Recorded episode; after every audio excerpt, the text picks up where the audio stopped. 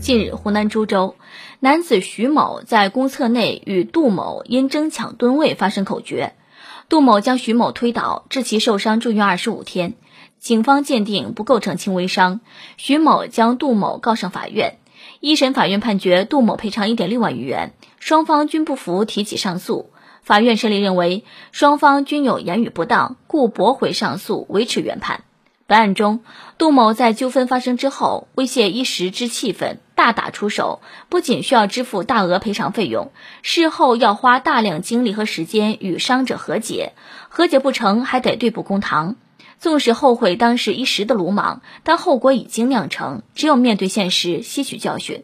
而徐某作为长辈，同样言语不当，引发事故发生，尽管可以索赔，但仍需自担相应责任。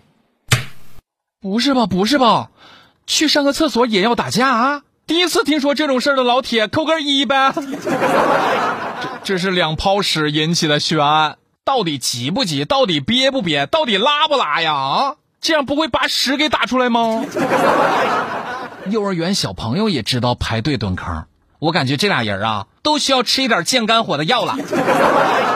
真是活见久，第一次看到因为上厕所打架的。还因为这件事对簿公堂。不过话又说回来，如果是你遇到一个正要和你抢坑位的人，你会选择让他先上吗？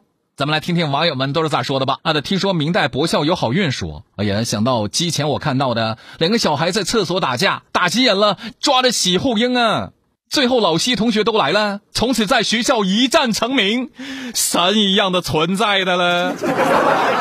他的大强说：“这也能打起来？知道的是上厕所，不知道的还以为争皇位呢。”爱的很和谐君说：“只知道有起床气这个东西，今天见识到了拉屎气，真的是史无前例呀！人有三急，真叫起劲来也都不算什么了。